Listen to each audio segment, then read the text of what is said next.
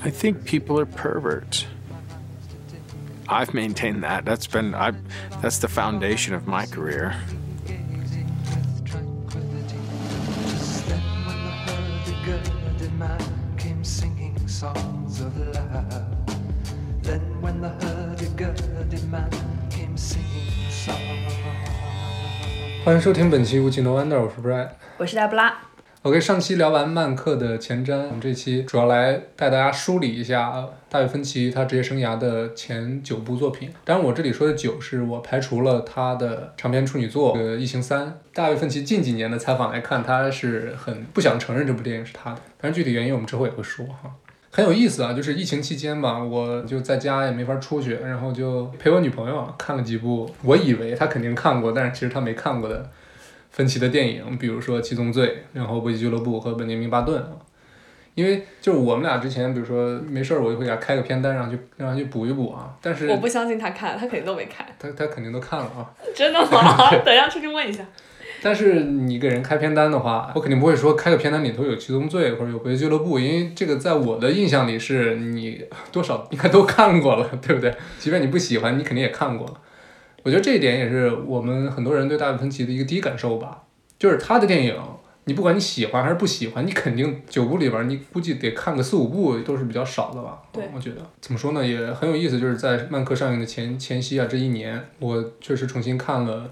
几部分奇他最有名的电影，当然因为这次准备芬奇的话，我把他几乎所有电影都拉了一遍啊。你最喜欢哪一部？就我今天讲的这个顺序啊，基本上是内心顺序是吗？也不是内心顺序，我把社交网络放在第一。你最喜欢社交网络？我主观上我可能没有一个特别明确的一个偏好吧，可能我某某一个时间，比如说《龙神女孩》刚上映的时候，你最喜欢《龙纹身女孩》？对我第一眼第一遍看完之后我特别喜欢，或者说我可能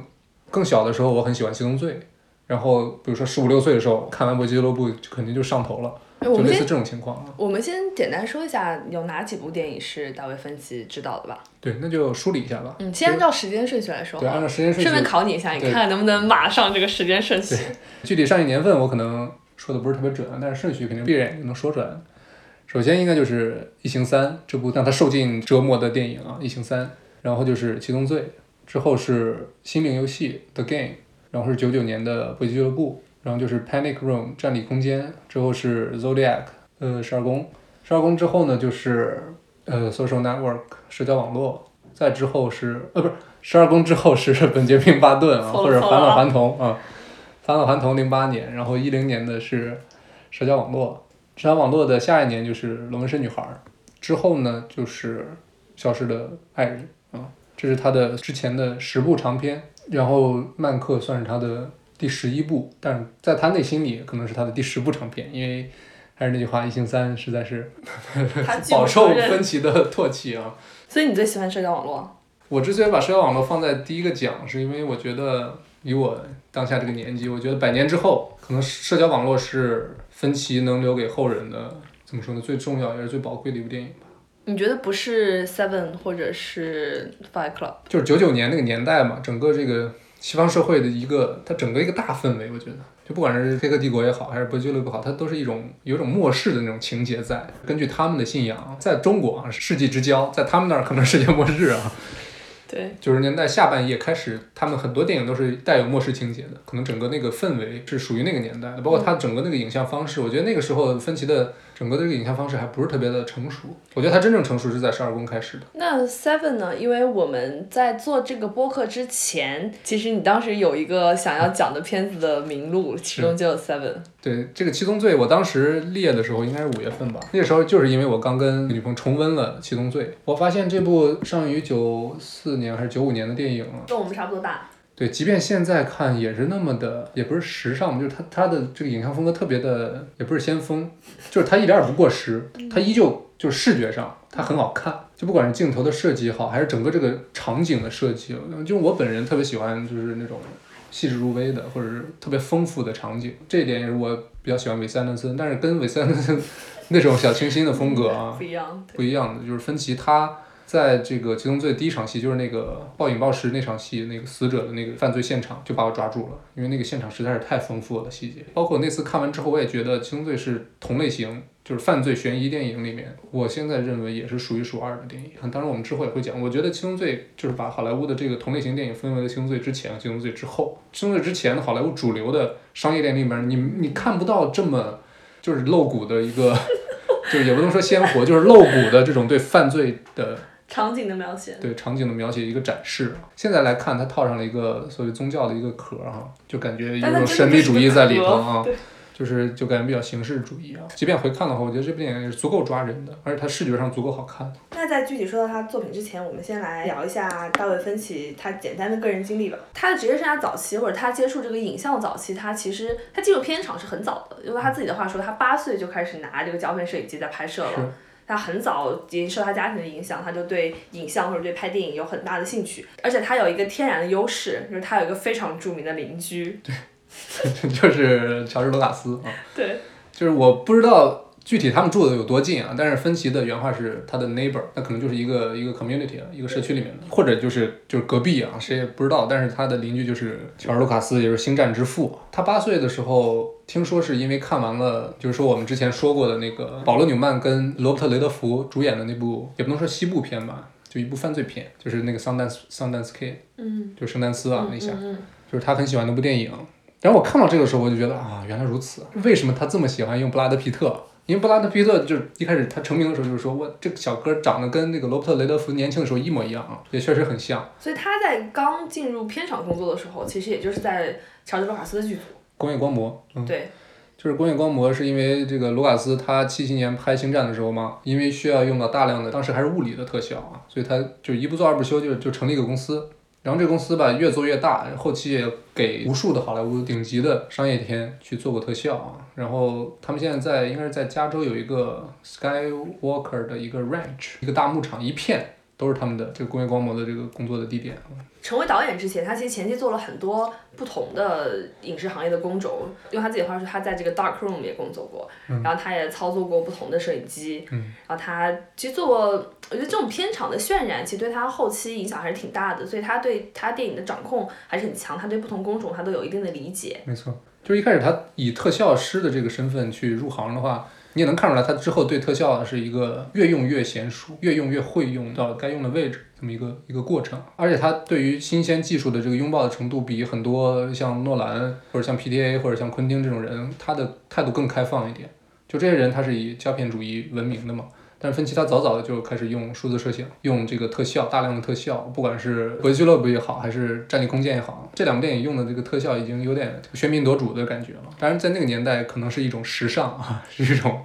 是一种比较高级的方式。就他入行的故事，他自己讲过一个，我可能描述不是特别准确，他自己讲过一个故事，就是当时他在工作，他作为特效师在工作的时候，然后他遇到一个问题，就他或者他服务的片子遇到个问题，就他们想做一个特效，就是想要类似于有一个快速穿越的这么一个镜头，然后当时他们就不知道怎么拍。然后结果大卫芬奇他就想到说，他们可以用斯坦尼康，就用一个正常速度的摄影机拍摄，然后之后给它进行快速的缩放，这样就会有一种就是穿越隧道的这种非常快速的这种感觉。然后他把这个消息告诉他当时在就 Dark Room 工作的一个朋友，那个朋友刚好在星战的剧组。结果呢，他把这个消息告诉他之后，星战那边就有人打电话给他说：“你是怎么知道的？”他们就一直以为是他们内部有人泄露给他，因为这也是星战剧组当时想到的拍那个场景特效的方法。然后他就因为这个契机，所以他在这方面的天分就被人发掘，也是他后来真的成为导演的这样一一个契机吧。但是他其实成为电影导演之前，他拍了很多其他的导演作品，就是他听说是被放在某一个大型制片厂的人才库里，但那个人才库呢，其实。有点像把人圈进来，但是并没有人管他们。然后做了几年冷板凳之后，他和另外两个他的朋友决定自己去成立一个新的公司，叫 Propaganda。对，然后那个那个一个商业广告的一个公司算是。他就在那边成为了一个著名的广告导演跟 MV 导演。他早期的就比如说服务对象，就肯定是美国那些可能世界五百强那些公司。还有香奈儿，还有可口可乐。对对对，然后包括歌星的话，拍 MV，比如说麦当娜呀，然后滚石啊。Michael Jackson 啊，他都拍过。所以就是他在真正成为电影导演、指导长片之前，他已经是一个行业内数一数二的呃商业广告和 MTV 的一个导演了。他也拿过 MTV 最佳导演，可能也是因为他在这部分领域的工作，让他得到了好莱坞的一个注意啊。对，得到了拍摄《异形三》的机会，对，其实《异形三》一开始选的也不是他，但是一开始那个导演呢就罢工了。就是撤了，对，然后他就顶上去了，就然后他就去英国的那个喷雾松林制片厂待了两年啊，很痛苦。据他的回忆，非常痛苦。他的原话就是。没有人去相信他一个年纪轻轻的人，可能二三十岁，就是能把一个《异形三》这么大一个一个系列的电影的第三部，因为第一部你像雷瑞斯科特，第二部詹姆斯卡梅隆，你看看他他的压力得有多大？虽然现在回看他的名字放在这两个人旁边也不违和，但是在那个年代，他是一个就是一个毛头小子，所以现场很多人就是对他指手画脚。他的原话就是很多比你年长的人告你该怎么做，所以他就很难受，最后也没有按照他的方式去剪辑，还没拿到终剪权。那他比较幸运的就是三年之后吧，大家都拿到了《七宗罪》的剧本，用他自己的话说是，他其实拍完《异形三》之后，他又回去拍这个 MV 啊、拍广告啊这他用什么 retreat 是吧？他就是啊行，我觉得啊这个东西确实我 hold 不住，就回到他的舒适区了，相当于他在继续的去拍商业广告，去拍 MV。他当时觉得再也不会有好莱坞的大制片厂找到他，再也不会有好莱坞的本子递到他手上。没想到一递上来就是一部这么好的片子。没错，我觉得《七宗罪》这个剧本啊，包括这个编剧，确实救了芬奇的职业生涯。《七宗罪》这部电影，我觉得很大的成功的因素是归结于这个剧本的，因为这个剧本它足够的优秀。芬奇一开始拿到这个剧本的时候，应该是被修改过的，然后他执意要用非修改版的剧本去拍摄这部电影，包括这部电影也让他找到了日后的一个很好的工作上的伙伴和生活中的好伙伴，就是布拉德皮特。对，说听说是他拿到这个剧本之后，他决定要拍这部片子了。他回到自己的车上，一边开车一边给布拉德皮特打电话说：“哎，你来不来？”然后讲了一遍，布拉德皮特说：“我来。”然后他给凯文·斯莱奇打电话说：“哎，你来不来？”他说：“我来。”这片子就拍成了。总之就是《七宗罪》不仅挽救了他的职业生涯，也让他一炮成名吧。就像我刚才说的，回看的话也一点也不过时，而且他是同类型电影里面确实是你不能说数一数二吧，你起码也是前十名的一个作品。我觉得应该说，在《本杰明·巴顿骑士》之前，他的这几部片子其实都是一个方向的电影，它都是有这种很强的犯罪悬疑的概念，然后它画面也有很强的个人风格。但是他后期其实做了更多不同的改变。七宗罪成功之后呢，尤其进入二十一世纪之后啊，分歧很多的那个项目啊，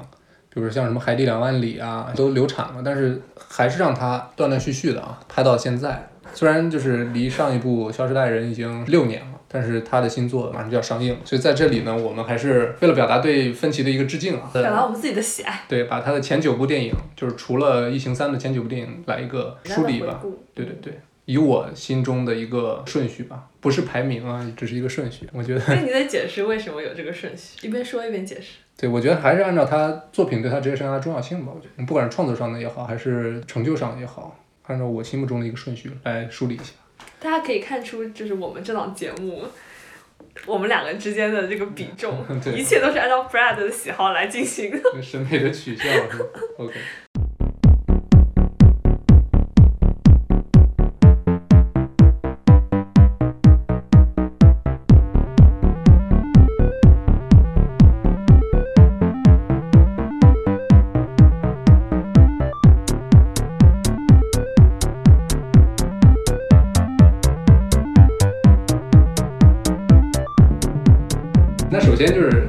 网络首当其冲，social network。我先给这个电影下个定义吧。我觉得这部电影就是可以代表美国本世纪前二十年电影的最高成就的。但是，他的身边是《老无所依》和《血色将至》。我觉得这三部电影确实，如果以二零年年底为节点的话，梳理一下美国本世纪前二十年的作品，我觉得这三部电影完全是就排名前三的。具体排名我就不公布了。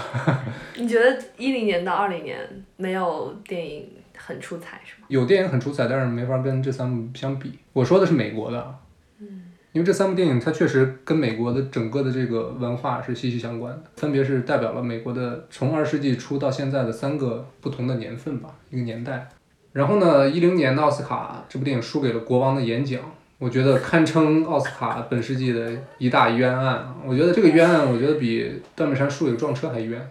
因为撞车起码讨论的东西是很有前瞻性的，我觉得这个这个种族的问题确实困扰着美国社会一直到现在。但是国王的演讲现在还有人提吗？我觉得这这就是一部标准的奥斯卡取向的这就学院取向的这么一部电影。在提克里菲斯的时候会提吧。对，我觉得呃别的我倒不说啊，国王的演讲唯一能赢社交网络的，可能就是男主这个奖。为什么最后还把最佳影片给了国王的演讲？我觉得很莫名其妙。会看他在那年奥斯卡拿了最佳编剧。对最佳编剧和最佳配乐，然后最佳什么剪辑什么的，对。但是国王的演讲，你现在回看的话，除了记得科巴的表演，就不记得别的。对这部电影还是太太工整了。太八股了。没什么意思，国王的演讲这个导演啊，还为为我们奉献了本世纪最可笑的一部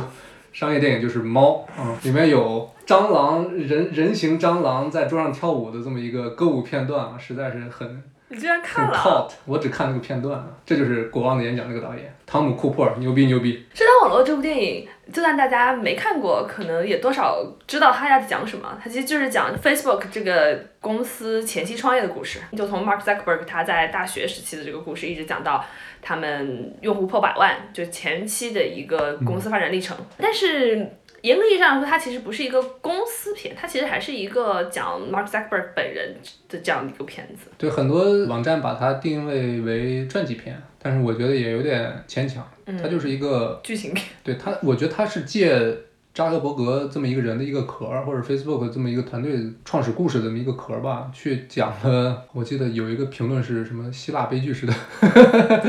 故事，就是众叛亲离，对他得到了很多，但是他好像也什么也没得到那种感觉。得到了钱啊，这还不够吗？现在 Facebook 已经是一个八千亿美金市值的公司了啊，当然扎克伯格也是，我不知道，就是福布斯榜上应该也是起码排名前二十的这么一个保守了，我觉得保守了。人啊，就像之前节目说过，我觉得这是芬奇作品里面最接近公民凯恩的一部作品。不管是从主人公的选择，就是有时候题材的选择，还是叙事的模式啊，就是多重视角，然后反复的一个切换。他是拍了一个现代版的公民凯恩，只不过这个人是个青少年。那与此同时，我觉得这是在曼克之前最不像我们刚认识的大卫芬奇式电影的那样的一个电影。甚至我觉得他比本杰明巴顿骑士还要更不像是大卫芬奇。因为这部电影它其实没有什么让人耳目一新的元素，它就是讲了这样一个人的发展或者公司发展的这样一个历程，然后它的设定也是相对当下的，它也没有这些很高概念的，不管是返老还童也好呀，或者有一个很惊世骇俗的罪案，它都没有这些元素，就是踏踏实实的讲了一个人他的成长，讲了一个公司的成长，这个跟我们刚认识的或者大卫芬奇他一开始进入电影世界的形象是完全不同的。但是我觉得这部电影虽然啊，不管是现在也好，还是当时也好，这部电影其实更多的赞誉是给到了这个 Aaron Sorkin 以及他的这个剧本。当然，这个剧本也帮助 Aaron Sorkin 从一个美剧编剧啊，变成现在也是两两部院线长片的一个电影导演啊。但是，就像我之前说过的，当被问到《社交网络二》啥时候可以拍的时候，他还是说。如果芬奇决定执导的话，我才开始动笔。也就是说，他即便现在他已经转型成了一个挺成功的电影导演了，就像他的新片这个《芝加哥七君子审判》刚刚上映，但是口碑还不错。嗯，但他还是会说《社网络二》需要大卫芬奇来指导，可能有一部分是场面化啊、漂亮话。接受采访的时候，但是我还是相信他站在编剧的角度，以及他真正做过导演的这个这些工作的一个执行，他还是了解到自己的编剧从文字转化成影像的那个难度，可能他也知道。如果 Social Network 不是大卫芬奇来指导，是他自己来指导的话，他可能做的确实不会比分期更好。那你觉得这个剧本成功最主要的原因是什么呢？就你觉得这个剧本它最大的特色是什么呢？很密集的台词吗？台词确实很密集。对这个 Aaron Sorkin 这是他的特点，他的特点就是台词特别密。一个电影它一百二十分钟，它的台词就是一百二十页，但是这个片子好像也是一百二十分钟左右啊，但是这个台词有一百六十页，就是密度很大。但是我觉得这个这个剧本成功的最大的一点要素就是它的这个叙事的方式吧，错乱的这个时间线嘛，把时间线打乱，然后就当时发生的什么事儿，然后到这个停电本身的场景来回切换，而且还不是一个停电场景，有时候是扎克伯格跟三个人，就是跟他那个跟那个那两兄弟三方的。有时候是两方的，就是这种不同的衔接的方式嘛。两兄弟的演员，我当时看的时候还没有感觉，就是两兄弟的演员是艾米汉默，嗯、就是 《Call Me by Your Name》里面的那个男、嗯、男男性，又 不能叫男生啊。其实说到演员的话，其实这部电影让所有的主演啊，几乎今后的十年都也不能说星途坦荡吧，起码就这个工作的 offer 变得特别多啊。可能 Jesse 他的形象比较固定，你知道吗？就是特别的 nerd。所以他的戏路比较固定。但是加菲啊，他直接演了蜘蛛侠，然后 Amy Hammer 其实他当时给到了什么独行侠呀，包括之后 Uncle 盖里奇的那个特工片儿啊，包括出场了可能就一场戏的那个达科塔约翰逊之后演了五十度灰。就那个女主，这个片子其实造型能力很强啊，就这就是一部好的电影，一部就极度成功的电影能给里面的演员所给予的东西啊。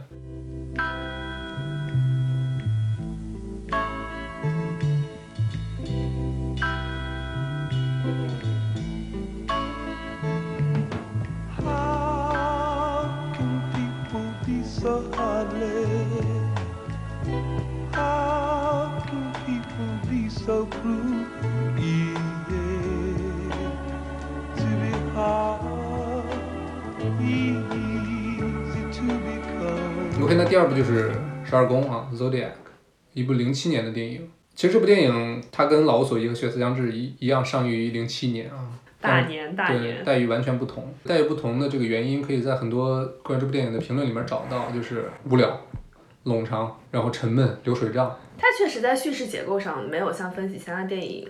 那么精巧。很平实。因为这电影是根据那个杰克·迪伦哈尔演的那个在《旧金山纪日报》画漫画那个哥们儿原著的这个同名书改编的嘛。这也是一个按照有真实事件改编的一个电影。对对对，所以它就是完全按照这个事件发生的时间的顺序去，比如说这段六九年就发生这些事儿，然后下一波直接到比如说七六年了，就直接跟着就是七六年。就芬奇他在创作上，或者这个编剧在创作上就没有把这个片子给予特别多风格上、叙事风格上的一个加工嘛，他就是根据时间的线索去把每个事件、每个相关人经历的事件都拍出来。对，就像你说的，按照这种拍摄手法，也能拍出像《杀人回忆》这样的片子。杀人回忆，我觉得它的加工后期加工的程度肯定是比十二宫要多得多的。就是我一开始也是把这部电影就是当成了一部犯罪片，对犯罪片千万部犯罪片里边儿的一个随便一部，就没有特别注意啊。但是在这个二零一零年，很多媒体的新世纪第一个十年的十佳片单里面，这个片子多次上榜，然后我才第一次注意到这部电影。我看这部电影是好像在《Fight Club》之后看的，然后跟什么《第六感》呀，嗯跟什么其他的这些恐怖、精神分裂这些片子一块儿看的，嗯我就把它放在那个类型里面。它其实是一个特别真实的，对，就完全按照真实事件的一个对它没有一点加工的像一个社会题材，就是它不是一个犯罪，不是一个典型的犯罪题材。对，没错。你现在回看的话，其实芬奇他的野心不在于我把这个事儿一五一十的给你讲清楚，而是描绘一个当时就是六七十年代一个加州或者旧金山的一个大环境，通过可能是警察，通过这个普通的一个在报社打工的这么一个人，通过一个记者去把整个这个社会大环境以及这件事儿对社会的影响去给你展现出来。我觉得如果观众耐心的话，你要等到这个片子的后半段。才真正的越来越进入下去，不要带着你对这个题材的期待啊，一会儿给你一次惊吓，一会儿给你一次刺激，这种方式去走进这部电影，而是你就把你交给芬奇，交给这部电影，你就跟着他的叙事，跟着他的节奏走。可能也可以说是因为 Zodiac 这个事件本身给大家的印象太深了，就像我们现在如果说拍一个开膛手杰克的片子，你肯定会想在黑暗的伦敦街头，一个穿着风衣的开膛手杰克去杀人的这样的一个故事。如果他给你拍成一个，然后伦敦神探，然后怎么去调查那个时期的伦敦，走访各家各户去破那个案子，可能这就跟观众的期待不符。noda 有一点这种感觉。我之所以把这部电影放在第二部来讲，其实更多的原因是因为我觉得这是芬奇的一部转型之作。它转型是在哪儿呢？这是他第一部根据真实事件改编的电影。然后呢，距离他上一部电影《Panic Room》五年之久。当然，这中间这五年哈，跟这次不同的是，他上一个五年没有做这些美剧啊这那的，他只是做了几个片子的制片人，然后拍了几个短片，所以他花了大量的时间去怎么说？筹备，对，去筹备这个电影，因为确实太庞杂，而且要去翻阅大量的资料，去去去看景啊这那的。然后风格的转变更多的是在，我觉得这部电影里面他第一次找到他自己的影像的一个特别固定的风格，然后这个风格也延续到他之后所有作品，就是特别稳定的镜头，特别客观啊，特别客观的叙事。因为芬奇他最有名的就是他很少有手持摄影，手持摄影的感觉就是你会很主观的去对待这个人物。谍影重重，会特别的代入感，就感觉就是这个镜头有呼吸感，就感觉你在他身边，就是谍影重重的一些追击戏嘛。啊对类似那种，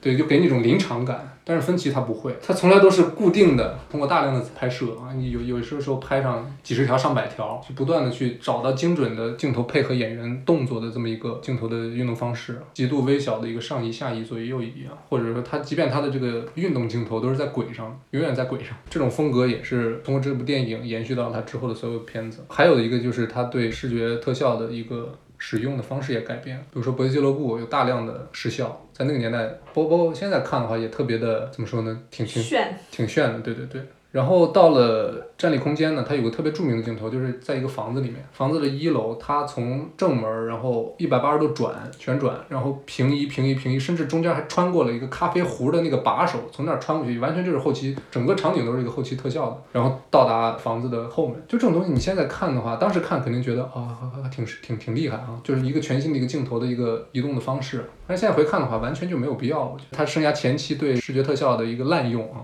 在这部电影里面，其实就是被压下去了，得到了纠正。他这部电影对视效的运用，就是帮助他去呈现一个真实的场景，去还原那个年代的一个场景。就比如说两个警探，他不是中间有一段是一个出租车，出租车司机发生那个凶案。然后整条那个路呢，就除了十字路口很小一部分和那个出租车，两条街道的两头全是绿幕，就全都是后期他建了一个整个的这个街道，就还原那个场景。但是它镜头的移动呢，又没有说在这个三 D 的整个这个模型里边乱穿哈，它都是为了去展现旧金山的那个完全的真实的一个场景。特效的运用也是延续到它之后所有的作品，没有再有那种特别喧宾夺主、特别炫的视效的一个特效的一个使用。我觉得现在大家如果回看的话，我觉得很多很大一部分观众，如果当时你对这部电影是一个否定的态度。现在回看的话，我相信你会得到一个不同的答案。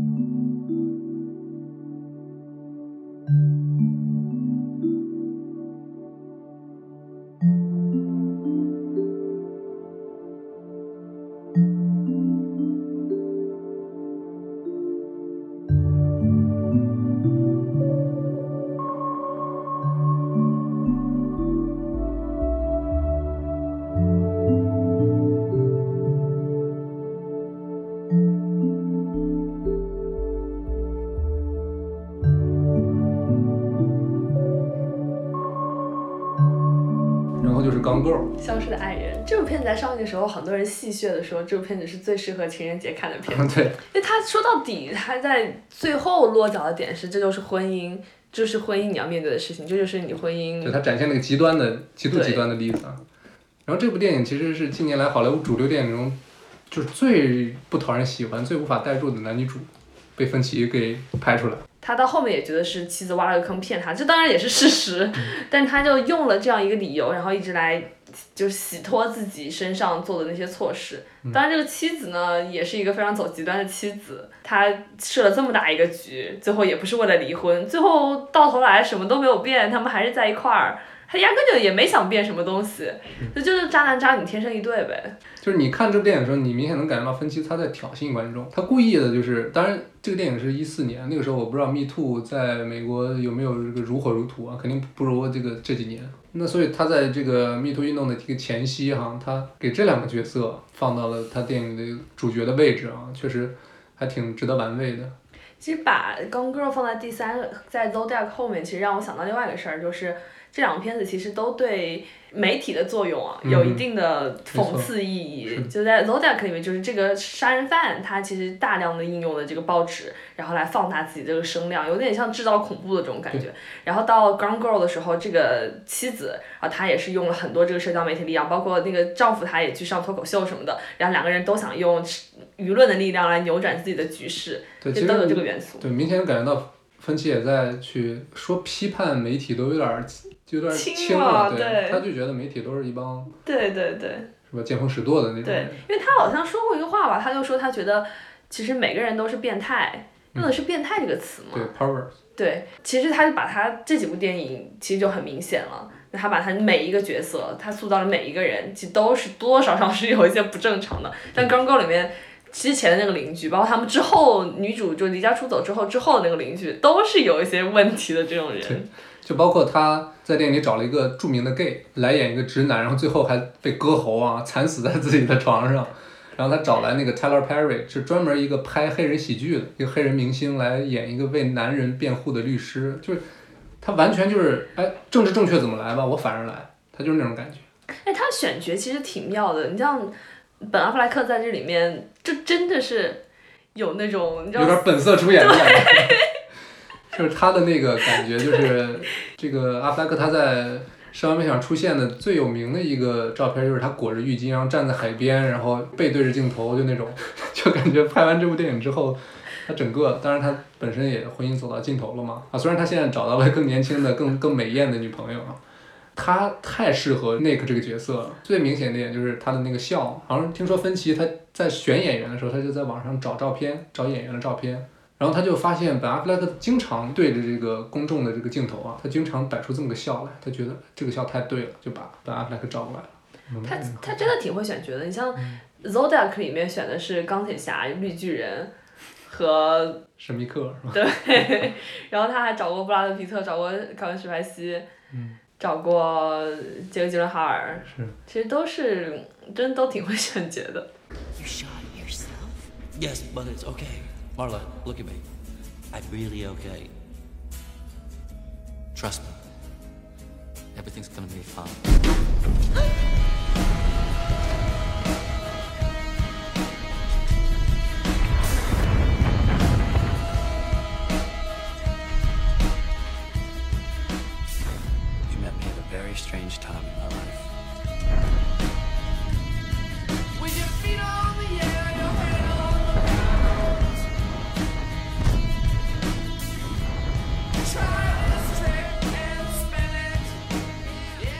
之后，我选的是《火箭俱乐部》这部电影。至于芬奇啊，至于大卫芬奇，就像是《黑暗骑士》之于诺兰啊，然后《第四小说》之于昆汀，就他们这些生涯中最被观众所追捧的电影。其实也是压舱石一样的电影。对。就是想到这个人，你就会想到这个片子，而且有一部片子在那里，这个导演跑不到哪儿去。是，就很多观众爱上芬奇，可能就是因为这部电影，就是因为这部电影它确实太邪典了，它变成了一个 cult 一个文化现象，确实。它不是第一部拍精神分裂的片子，它也你也很难说它是拍的最好的，嗯但它就是给人印象很深。对，而且它的这个影像风格，你现在回看的话，依然特别的叫什么前卫啊。但是相较于《黑暗骑士》和《低俗小说》，这部电影上映之初其实是远低于预期的票房，然后两极分化的口碑。《不夜俱乐部》这部电影，可能对于现在的中国，或者尤其是刚过完双十一的中国，可能也是挺有意义的。所以就现在来看，它的传达的价值观其实还是不过时的。当然，可能对于西方观众，他们可能这个经济走得更早一点啊，发展更快一点。但是对现在的就后发国家的这些观众，我估计他们早早晚晚年轻人都要经历这一波的。自我斗争，就是人格分裂或，者对抗消费主义这种感觉。这部电影确实很有煽动性，尤其是对这个十几岁的青年男性。哎，我有一个问题，你在第一次看这片，我不知道你记不记得你第一次看他的感受。你第一次看这部片子，你没有看到到结尾的时候，嗯你就能猜到它是一个人格分裂的片子吗？我第一次看的时候应该是零几年嘛，我还在小学的时候，那个时候肯定看不懂。当然可能是上初中、上高中回看的话，啊觉得很厉害啊，觉得很，因为其实有蛮多人觉得他这个梗埋的不是很深，嗯对，就是其实你看到后半段，你大概就能猜出来它是个什么状况的片子了。对对没错。但是就分歧的影像风格，它完全可以驱使你去很享受的看完整个电影。我觉得它是有这个能力的，就是它这个影像的力量是是在的。对，就是如果把这个片子归结为一个喜剧片儿，一个 comedy，它的笑点是完全够的，不停的在给你笑点，其实很很好笑的一部电影哈，就看你能不能 get 到吧。是，Put the gun I down. saw you with the box. What was in the box? Because I envy your normal life. Put the gun down, David. It seems that envy is my sin. Oh, what's in the box? Not till you give me the What's in gun. the fucking box? Give me the gun. He just told you. You lied! You're a fucking liar! Shut up! That's what he wants. He, wa- he wants you to shoot him. No! 之后呢，我们打算说一下《七宗罪》。 就如果说《十二宫》是犯罪类型片真实方向的一个最好的作品之一的话，我觉得《七宗罪》就是就犯罪类型戏剧化的一个最好的一个这个方向的作品。呃，这部电影上映之前，就像我刚才说的，好莱坞主流电影中没有任何一部同类型电影做到了像电这部电影之中展示给观众的那种东西，细致入微的这种犯罪场景，然后充满猎奇的杀人方式，然后还有就是那个宗教化的杀人动机，就这你用，猎奇来形容杀人方式，嗯，确实很猎奇啊。就里边有一段让一个男的在生殖器上带上了一个那个东西，然后杀了一个妓女嘛。对，但是我们一般不会用一个正面的词汇去 形容一个杀人方式这样一个词。猎奇是正面词吗？猎奇是很中性的词。吗嗯，是。我觉得是个好词。我其实能想象很多人不喜欢或者看不上这部电影的原因啊。其实电影也是服务于一个概念嘛，就是七宗罪。然后凯文史派西这个角色呢，其实我觉得有多少人喜欢就有多少人讨厌，因为他确实有点，他把一种风格演到了一个极致，当然很多人就接受不了。但是我觉得他作为一部犯罪类型的商业片，这部电影实在是我觉得已经到了一个极限了。你再拍的再斜点一点，可能就偏离主流了。他就分析，他肯定是想通过这部电影，起码赢得一个商业上的成功吧，才能确保他之后有陆陆续续还有片约。其实我原来以为芬奇看到这个本子的时候，吸引他的是这个七宗罪的这个框架，这也是其实我们看这部电影或大部分的观众看这部片子可能最大的觉得有意思的点。但是我后来看他的采访，好像最吸引他或者最开始进入他眼球的那场戏是凯文·史派西演的那个凶手进入警局自首的那个片段，就是他叫了几声 detective，然后布拉迪特都没有理他，然后最后大叫一声 detective，然后对一转过来浑身都是血那个场景。当然，这部电影最后也是一个强结尾了，对吧？这个结尾肯定也是被很多就是初看电影的影迷所津津乐道，就跟凯文史派西演的另一部电影叫《非常嫌疑犯》一样，就是也是最后一个一个大反转。你看这个片子那个最后那个结尾，除了反转之外，其实它最后结尾的那个处理，就是在那条路上，然后两边是那个黄黄的，应该是麦田吧，还不知道什么东西对，然后车开进去，两边是风车或者风力发电站，就是那个转的那个风对，的那个东西，一个航拍的镜头。对，整个那个 setting 就是那个大的环境的那个展现，然后中间站着几个人，那样的后面其实也反复在被使用。是是，其实刚才我突然想到，就是对比《非常嫌疑犯》《You're a Suspect》俩电影，其实上映应该是前后两年嘛。我记得那个《非常嫌疑犯》是九五年，但是你回看这两部电影的话，你完全无法想象，就是那因为《非常嫌疑犯》看上去特别九十年代，就整个这个布景啊，这个整个这个 production design 这乱七八糟的东西，包括这个摄影的风格。但是《七宗罪》你回看的话，完全不像一部九十年代的电影，真的是这样的。我觉得这是我回就是今年回看这部电影给我的印象最深的一点，就是它的影像风格实在是没有那种过时的那个一点点过时的感觉，就还是特别的了。凯文·史派西跟布拉德·皮特都非常年轻以外，对，这部电影也是帮布拉德皮特在短短的一两年时间内就变成一个就当红炸子鸡。还有摩根·弗里曼，But like black don't age，所以 对摩根弗里曼也没怎么老，那个时候估计也五六十了。所以《非常嫌疑犯》后面有被翻拍，但是没有人说我要去翻拍《七宗罪》，被翻拍了吗？翻拍了好多，就类似的故事，嗯嗯，拍了好多。对，七宗罪实在是太难去去，他已经做到极致了，我觉得。其实最后说七宗罪，我觉得这次看完之后，我得出来一个结论，就是我还是很喜欢大卫芬奇的。可能他就是那种导演，就是你很小的时候你会特别喜欢，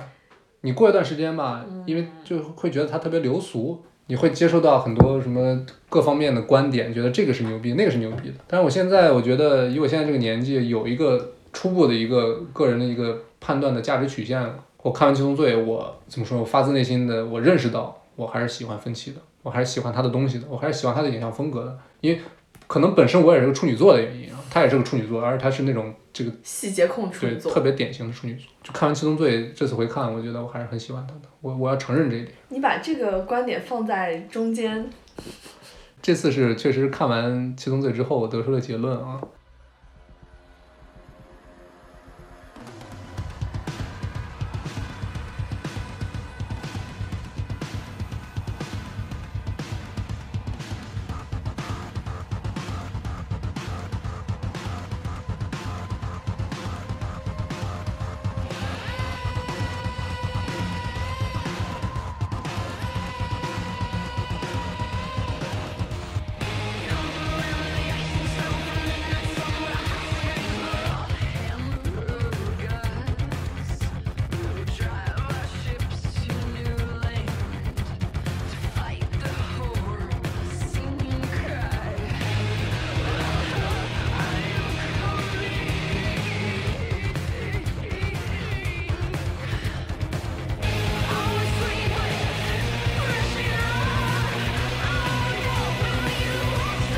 然后下一步就是《龙纹身女孩》《Girl with Dragon Tattoo》，对吧？就我们讲的是分歧版的《龙纹身女孩》啊。对对对。这个其实我看这部电影有个故事，呃，也是跟之前我们的嘉宾小杨，我跟他两个人去瑞典玩的时候，应该是我们刚刚还对了一下，我们俩记不清楚是从哥本哈根去斯德哥尔摩，从斯德哥尔摩去荷兰的时候，那火车上，我们就说我们那一次旅程就是一路都在看当地的一些片子，比如说我们在那个。冰岛就看了那个《白日梦想家》，嗯然后一路都在看跟那些国家有一点关系的片子。然后在那时候我们就说啊，我们要看部瑞典的片子，然后找了半天瑞典的片子看什么呢？看《龙纹身女孩》好了。我们本身想的是看瑞典版的《龙纹身女孩》结果后来不知道为什么阴差阳错，就在那个火车上，两个人把那个小桌板放下来，就看了芬奇的《龙纹身女孩》。其实没有差别的，虽然是一帮这个英国包括美国演员啊，但是他拍的时候是去瑞典实拍的，当然他没有说呃瑞典语，只不过他说了瑞典口音的英语。嗯，这个处理我觉得是这个说口音的这个英语里面，我觉得处理是最好的一部电影，我没看过更好。就他这个东西完全不让你出戏，反而是让你有一种哎瑞典的代入感，你知道吗？可能大家对瑞典口音的英语也没有什么很大的概念。你如果是印度口音英语，大家可能就 或者是亚洲口音啊，那个我受不了，受不了咖喱味儿啊。大家会比较有感觉一点。是，然后这部电影其实我第一次看的时候就特别喜欢，就第一次看应该就是一一年上映前后刚出资源的时候，也是我也是个大晚上看的，就感觉特别过瘾。呃，以至于我看完电影觉得还不够，就把原著的这个三本小说全看了。这部片子真的要要么在冰天雪地的地方看，要么在大晚上大晚上看。但是我看完原著之后呢，我知道这个本来要拍三部曲的片子拍不成三部曲了，反而更难受了。因为其实后两部书的这个整个世界观的框架大很多，然后内容呢也比第一部要生猛很多。其实芬奇当初答应去接制片厂这个活儿，就拍这部电影的时候呢，其实给到的条件就是这片子有大预算，然后制片厂承诺我们要拍三部曲，这个也是吸引他来指导这部电影的最大的原因嘛。因为他说，就是他就想拍这个人性阴暗面的东西嘛，然后之前从来没有任何一个制片厂给这个题材开过这么大的预算，他觉得这个东西要做就我来做，但是结果事与愿违，这部片子票房和口碑都不是说，就反正没达到预期吧，所以三部曲流产。这是哪个制片厂出的？索尼啊、又说到奥斯卡冤案了。那年奥斯卡鲁鲁尼马拉输给了梅里尔斯特里普，很离谱，很离谱。哪部片子啊？撒切尔，嗯，铁娘子很离谱。所以铁娘子赢了龙纹身女孩，国王演讲 赢了社交网络是吗？对，然后这帮奥斯卡老白男，我觉得确实该下岗了啊，确实确实应该下岗。就鲁尼马拉，包括大卫芬奇之后也说，他确实值得一部，值得一座奥斯卡。他自己说的。就芬奇自己说的。我觉得对这部电影说一点遗憾吧。我觉得唯一的遗憾就是拍完社交网络之后的芬奇啊，好像又往后退了一步，又退回到了他自己成名的犯罪类型中。十二宫到本杰明巴顿到社交网络，明显感觉到他在走出他的舒适圈，他走出他这个赖以成名的犯罪类型。是的。当然了，这个也是因为他一开始想拍三部曲嘛，这是他吸引他的最大的一个原因嘛。但是事实上，确实他又后退了一步啊。包括很多情节设置啊，在《龙纹身女孩》里面，包括角色的塑造也没有做到，我觉得没有做到百分之百。我觉得他是在刻意的为后面的那两部去留留好空间。是的。其实你包括很多选角都是选的一个很很不起眼的角色，都选了一个挺有分量的演员，他完全就是在给后面做准备。但是没想到啊，万万没想到，没有拍成后面两部，确实很蛋疼。我觉得这部电影其实怎么说呢？我觉得是一个特别女性向的电影，或者以女主角为中心的电影。我刚才也想说这个，就它这部电影应该是分歧电影序列里面，如果《Gone Girl》算是男女比较平均的这样一个电影的话，这应该是唯一一部就是以女性视角去拍的这样一个，或者说女性为大主角的这样一个片子吧。是，其实男主米开朗就是怎么说呢，挺挺工具人的。对对。然后这个 Elizabeth 就是鲁尼马拉演的这个龙神女孩儿啊，确实太很很长一段时间你没有在电影里面看到这么生猛的女性角色。对你又要说到这个选角，他选到了鲁尼马拉，你现在去想，你也很难说还有谁能演这个角色呢？但是其实当年鲁尼马拉也不是说分歧或者制片厂的首选。你想想他在之前最有名的一部电影就是在社交网络里面演一个乖乖的这个波士顿大学的一个女孩儿，长头发是吧？打扮的很乖。但没想到在这部电影里面，你都不能说一百八十度了，简直就是脱胎换骨的一个造型，实在是太牛逼了。但从《龙纹身女孩》之后，其实大家对鲁尼马拉的印象，就都是就是酷酷的，嗯然后很有个性的这样一个女女孩儿。你现在让我去想，我觉得蒂尔达斯温顿能演，但我好像想不出来还有什么人 能演。这蒂尔达斯温顿无性别无年龄，好吧？就是你好像很难想象说谁能去演这样的一个角色。没错，Elizabeth 她在电影中完全就是她在主导这个情节，她救了男主角啊，救了好几次，包括她跟这个男主角上床也是完全是她作为这个主动那一方。当然最喜欢的或者说让我最最觉得这部电影最好的一个感受就是结尾，当他给男主做了一个特别精致的皮衣，想送给他，他偷看男主照片的时候，发现年男主年轻的时候喜欢骑摩托车，喜欢穿这个皮衣嘛。然后他走到男主公寓那边，发现男主跟他另一个女朋友在一起之后，可能他就犹豫了一两秒的时间，立马把那个可能上万的皮衣扔到垃圾桶里，转身骑摩托车就走。我觉得这下太太 太抓我了，太洒脱太。牛逼了。嗯，我记得当时一一年我应该在上高中吧，我跟同学交流过，很多男男同学都觉得这个劫匪是什么什么东西，怎么怎么是这种，怎么是这种结尾？但是我现在回回想的话，这个结尾实在是太棒了。这也能弥补一点他没有拍后面两部的遗憾。对，因为这他个结尾，停在这里也可以。对对对，没错没错。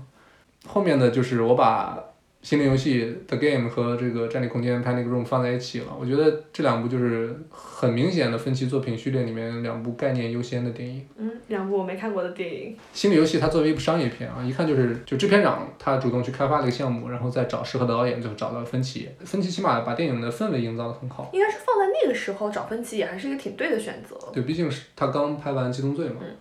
然后芬奇他肯定也是想更进一步接一个更大制作的，毕竟这部片里面有这个 Michael Douglas，有西恩潘，都是一些就肯定当时咖位比皮特尔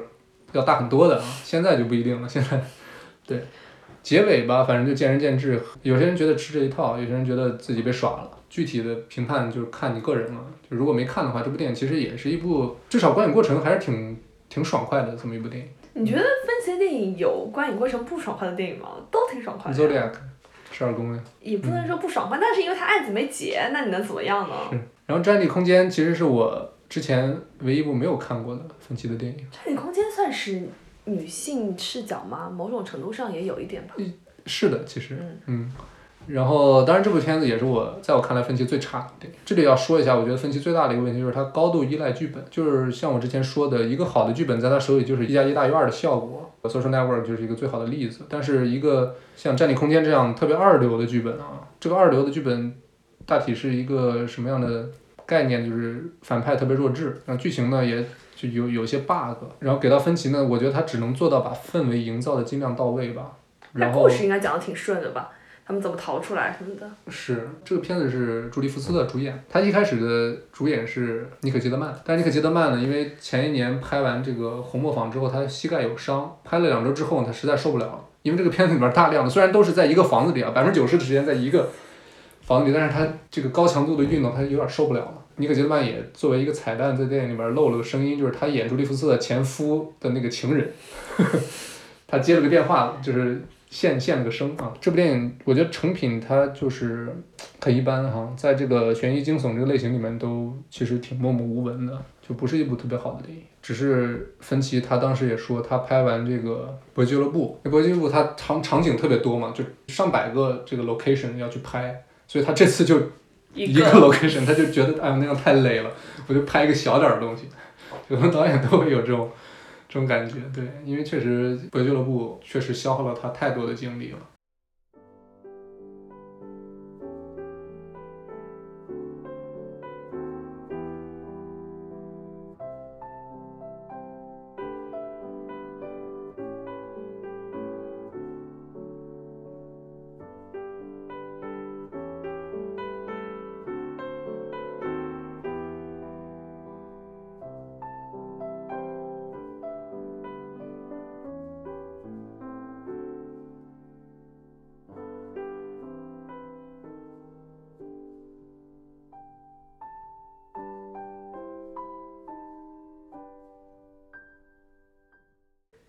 的话就聊到了本杰明·巴顿，就或者说是返老还童啊。你为什么想把这部片子放在最后呢？我觉得它就是一部最反常的分期吧，我觉得社交网络最反常，是吗？一头一尾吧。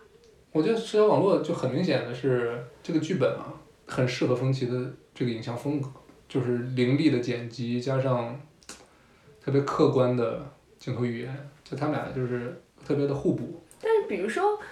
本杰明·巴顿记事》，我看完的感觉就是这个片子不由分期来拍也可以。或者说就是某种意义上就是因为它很反常，很很很不大卫芬奇。其实某种意义上也是最商业的一部大卫芬奇吧，我觉得。嗯你像就是高预算、嗯奇幻的类型，这个在芬奇之前和之后再也没有尝试过。然后布拉德皮特和凯特布兰切特的主演，就是好莱坞顶级的 S 咖的主演啊。然后这部电影也是当时啊芬奇第一部 PG 十三的电影啊，但是之后社交网络也是 PG 十三，因为这部电影就没有什么凶杀啊什么乱七八糟的，顶多有有一点儿那种呃脏话或者是有些这个性镜头，这都无伤大雅，就是 PG 十三。如果大卫芬奇拍这个 PG 十三嘛，还是这么一个温情的故事啊，起码当下它绝对是有向商业靠拢的这么一个出发点。对，但它还是一个概念先行的一个片子，嗯就它还是有一个高概念摆在这里。但像社交网络其实就没有这么一个东西。嗯。但是这两部片子，我现在回想说，我其实很难想象，比如说《搏击俱乐部》《七宗罪》，甚至是《Zodiac》，你说换一个好莱坞导演去拍，我好像都很难想象这个场面。但是比如说社交网络让大空头的导演去拍，我觉得好像也成立。然后比如说像《本丁巴顿骑士》，我甚至想象李安去拍，我觉得都成立。你想一下，派的漂流骑士，对啊，你想一下，你不觉得吗？用大卫芬奇的，就他最突出的那个特点去拍《本丁巴顿骑士》，其实不能说浪费吧，但是我觉得，就没法发挥他最独特的那个镜头的没错这个风格啊。但是它完成度也很高啊，嗯这个片子就是也也拍得很好。是我本人其实也是疫情期间重新看了一遍，嗯给我看哭了。你哭的是哪一段？我就最后结尾，因为他有好几段都值得哭哦。最后就被这两个人的感情吧，我觉得他嗯用用一种这么就完全不切实际的一种感情走向，一个是从小到老，一个是从老到小，但是又把两个人相爱本身这件事儿讲的这么透彻，我觉得最后确实感动到我了。就两个人就完全就是一个爱情片嘛，别别什么奇幻呀、什么传记呀、就是一部爱情片。这就是为什么我觉得李安拍我也觉得完全 OK 啊。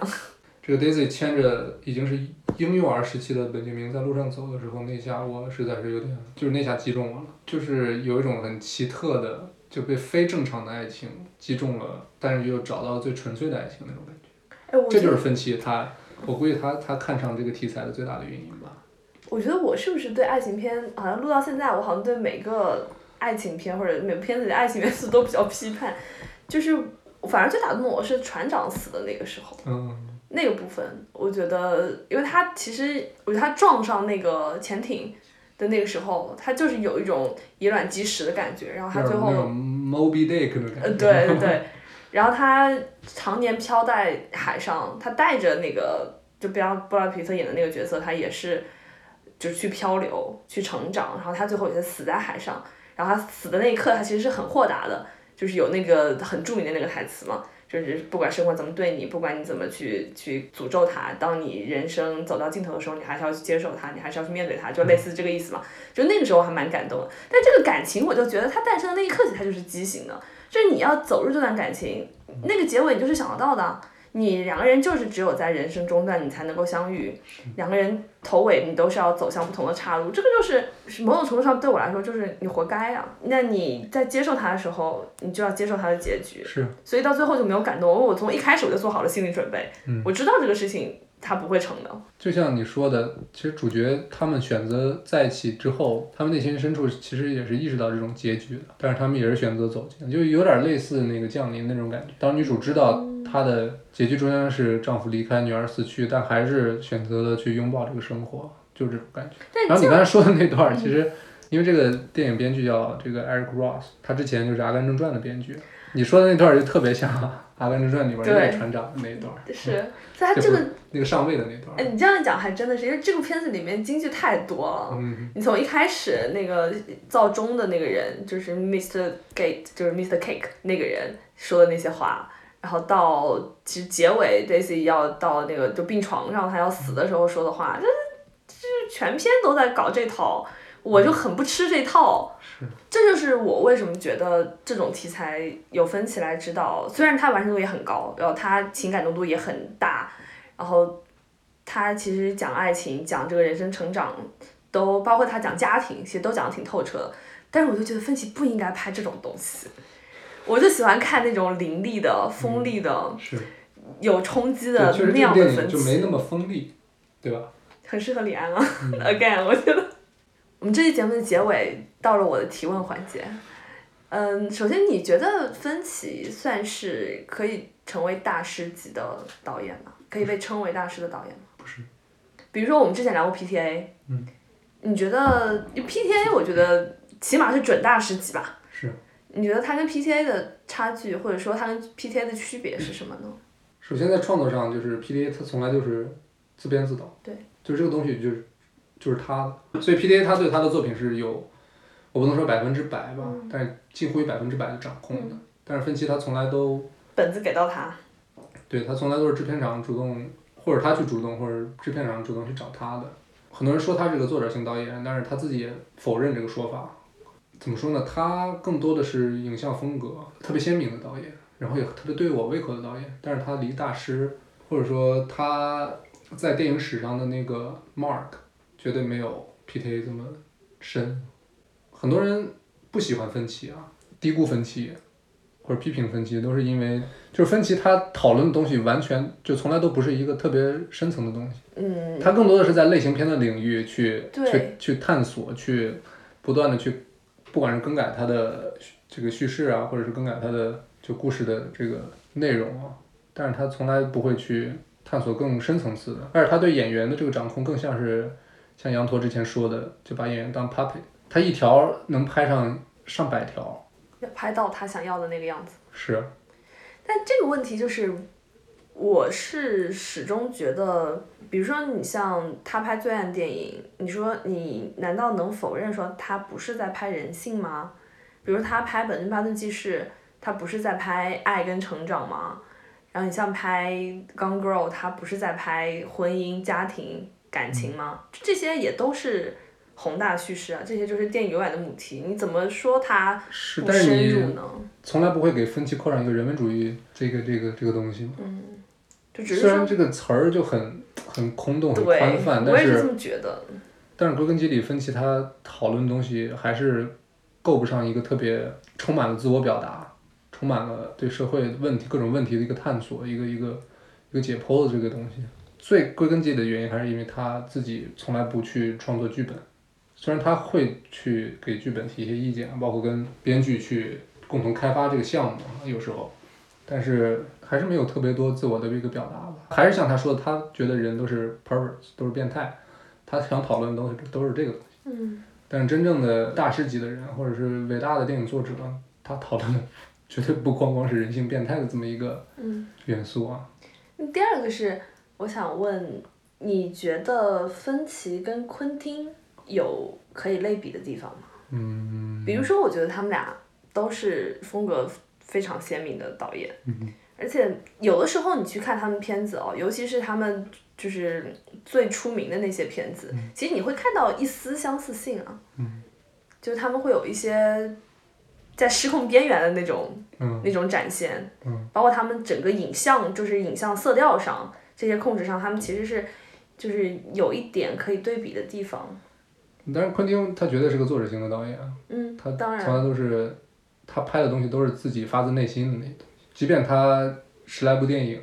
讲的东西完全不一样，但你能发现就很明显的昆汀的这个这个印记在他每一部电影的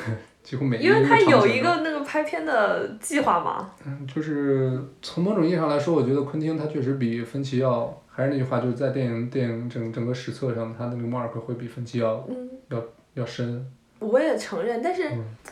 就我回去看他们俩，就我现在脑子里印象中，他们俩尤其是前期的那些片子，九十年代的那些片子，就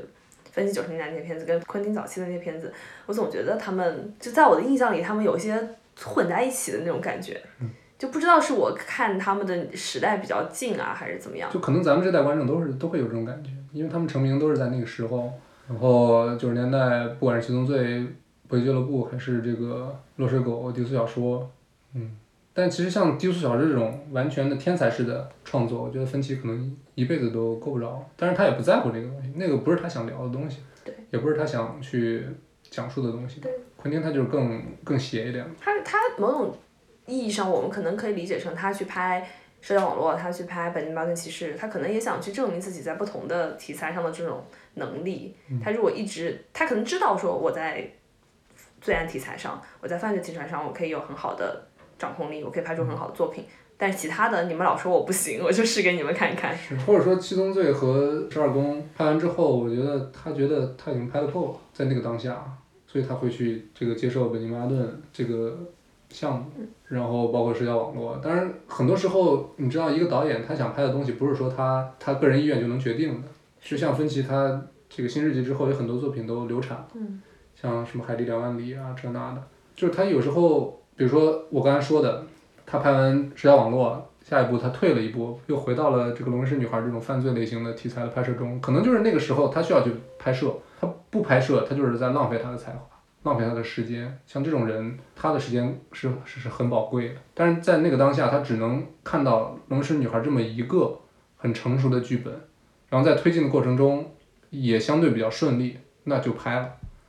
这个说法我倒是很赞同。就这个说法可能是像他这样的不写本子的导演和那些创作就真的自己做又做编剧又做导演的导演的区别。没错，又做编剧又做导演的导演，他们不需要等着项目，他们不需要出现一个成熟剧本，他才可以拍。我想拍什么，我自己写就可以了。而且芬奇成名于是商业广告和商业 MV 的一个领域嘛。其实他对商业这个东西，我觉得肯定是比昆汀跟 PTA 走得更近的，嗯，对，是吧？他完全不是一个独立的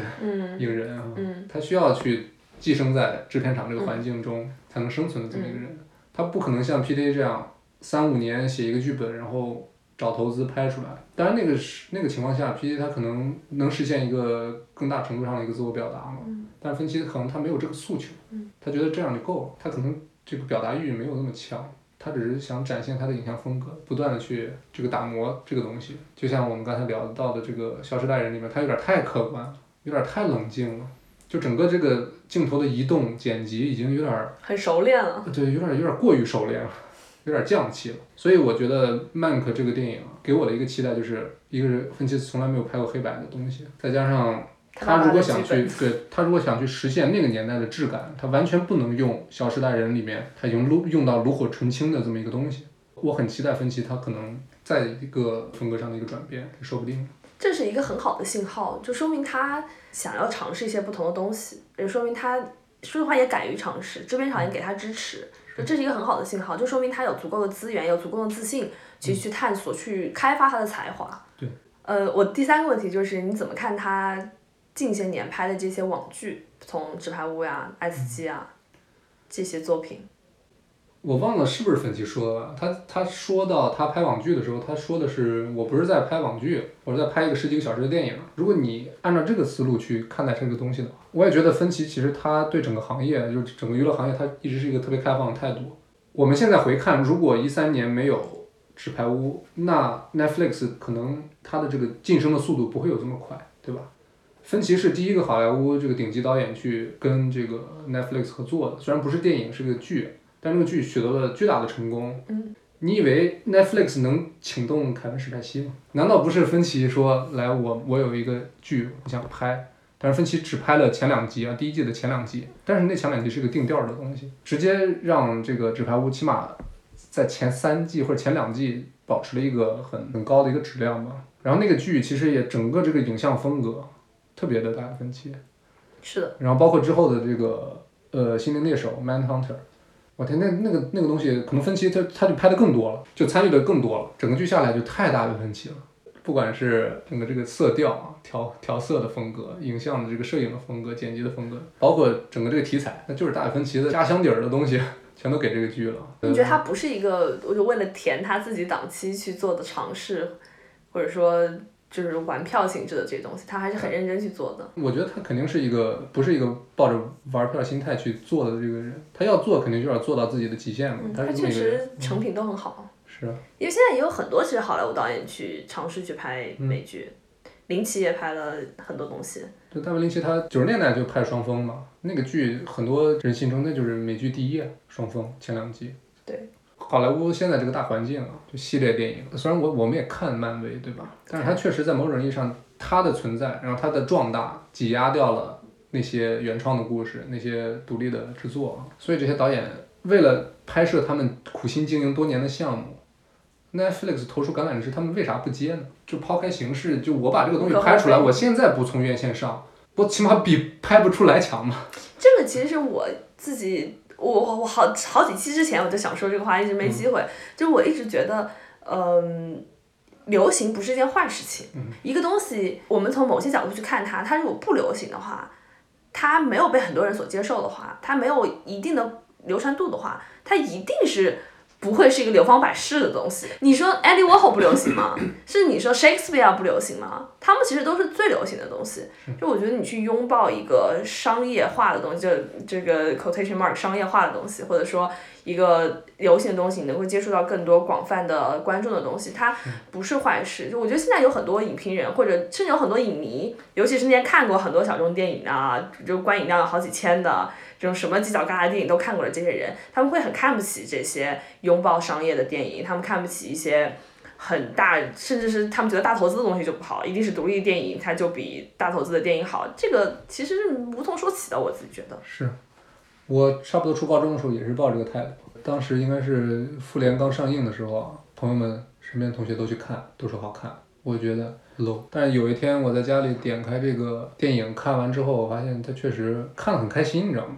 就是它娱乐性很强，我觉得有这些电影，它去培养更更年轻的影迷去走进电影院，养成这个观影的习惯，也不是什么坏事。归根到底，大家都在看电影，对吧？都在把这个整个的这个观众群去慢慢壮大嘛，是不是？这些人他看了漫威的电影，我们就拿漫威举例了，喜欢这个演员，